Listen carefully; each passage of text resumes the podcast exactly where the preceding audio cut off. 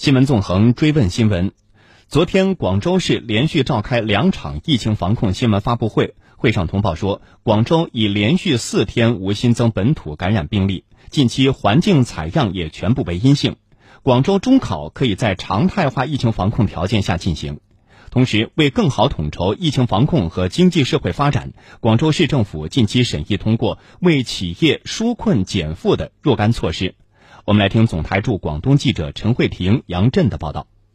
结合近期广州疫情发展态势，广州市教育局与卫健、疾控等部门综合研判，并与多方专家反复评估，定于七月十号至十二号举行中考。广州市卫健委副主任刘成勇表示，将围绕中考重点做好防疫保障工作。考试前落实好全体考生和考务人员考前十四天的健康监测。和旅居史申报，同时在考前四天内完成一次全员核酸检测。参照今年高考的做法，预设备用考点考场和医疗救治机构考点考场，用于安排个别特殊类型考生参考，最大限度满足愿考尽考的需求。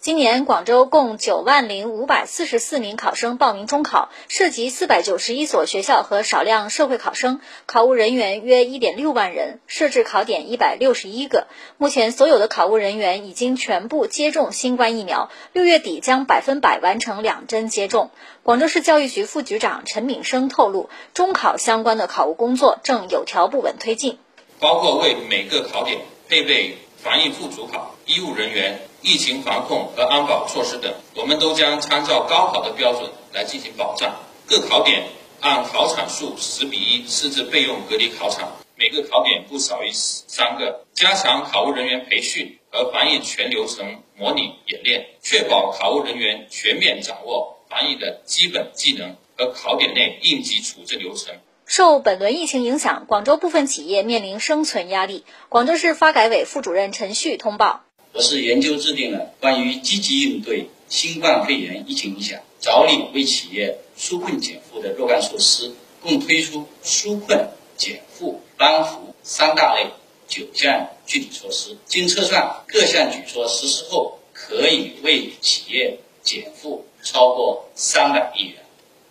纾困措施主要是帮助受疫情影响企业解决生产经营中遇到的一些特定困难，减负措施则主要是指减轻税费、社保、租金等方面负担，帮扶措施主要是指帮助受疫情影响较为集中的住宿、餐饮、零售、文化旅游、会展业渡过难关。二十三号，深圳市召开疫情防控新闻发布会。深圳市卫生健康委副主任常聚平介绍，深圳五二幺疫情累计排查出四例新冠肺炎确诊病例和十二例无症状感染者，目前出院三例，在院十三例均病情好转。同时，对隔离病区进行精细化分区管理，尤其针对德尔塔毒株病例设立专区专班管理，针对 CA 八六八国际航班的患者实施专区收治。在确定基因型为德尔塔毒株病例后，转德尔塔毒株病例专区。另据深圳市龙岗区副区长初庆介绍，截止六月二十三号十四时，深圳龙岗区已连续十七天无新增确诊病例。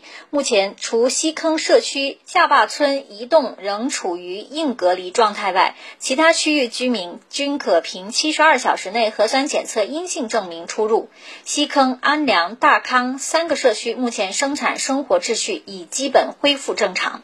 出信，截至今天下午两点，龙岗区已经连续十七天无新增的确诊病例报告，三个社区已经经过了多轮的核酸检测，自六月十日起已经全部的逐步解封。那么三个社区的现有居民是十四点八万人，企业两千两百二十四家，目前生产生活秩序已基本恢复正常。